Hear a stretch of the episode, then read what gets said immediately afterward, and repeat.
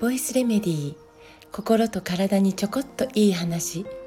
元看護師ホメオパス井上真由美です、えー、いよいよ WHO が、えー、新型コロナウイルスの緊急事態宣言を終了すると発表しましたね。ようやくかと。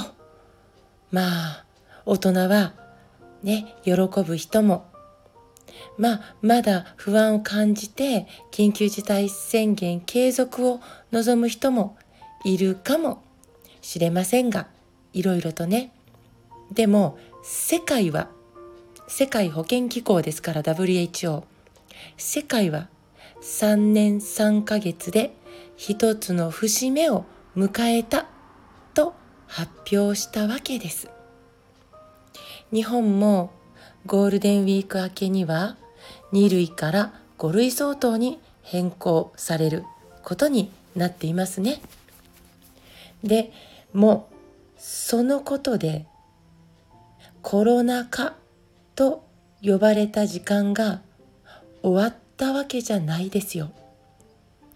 特に子供たちにとってはこれからが始まりです。3年3ヶ月で失ったことが心と体にどう現れてくるか。それを目の当たりにする日々が始まるんだと私は思っています。3年もマスクをつけ続けてもはや外すのが怖くなったこと。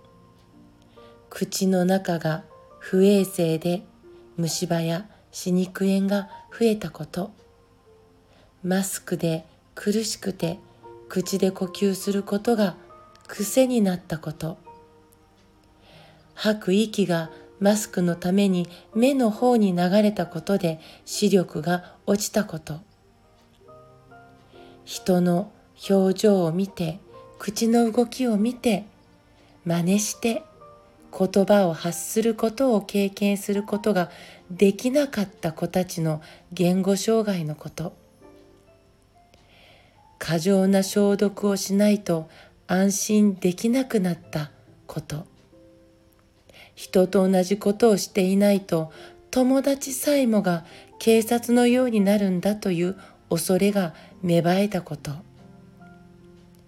多くの学校行事が中止や延期になって友達との交流を通して社会性を学ぶことができなかった子たちの生きがいや生きるエネルギー、エネルギーが低下したこと。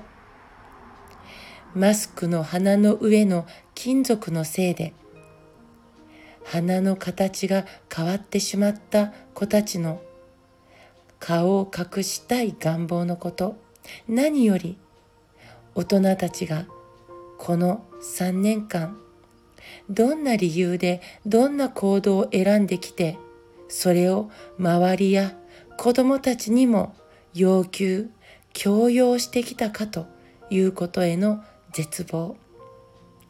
個人差はもちろんあると思いますが、もうあげればきりがない。だから何が言いたいかというと、今更なんですけどね、WHO がこんな宣言をして、もうほんと全くもう今更なんですけど、でもこのチャンスを逃したくないって思うんです個人的に。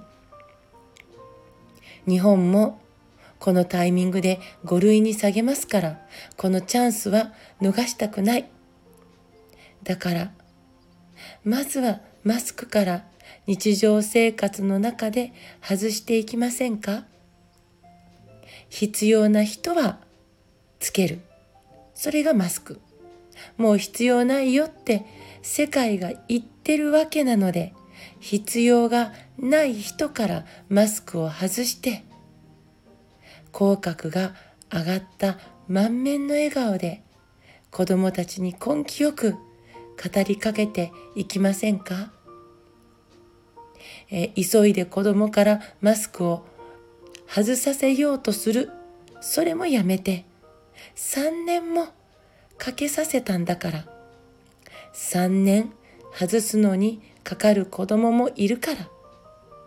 今度は外さないことで責めたりしないように。根気よく。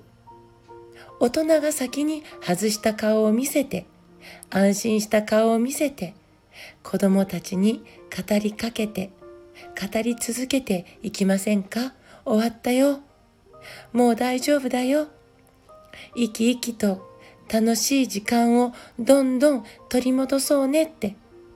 そんな顔をして生き生きしているところをありのままの笑顔で人と交流しているところを根気よく子供たちに見せていきましょう。北風と太陽っていう童話がありますけど子供たちには太陽のような暖かさでマスクを自然に外せる勇気を必要のない時にはですけど外せる勇気を取り戻してあげていきましょうね。今日も最後まで聞いてくださってありがとうございます。また明日お会いしましょう。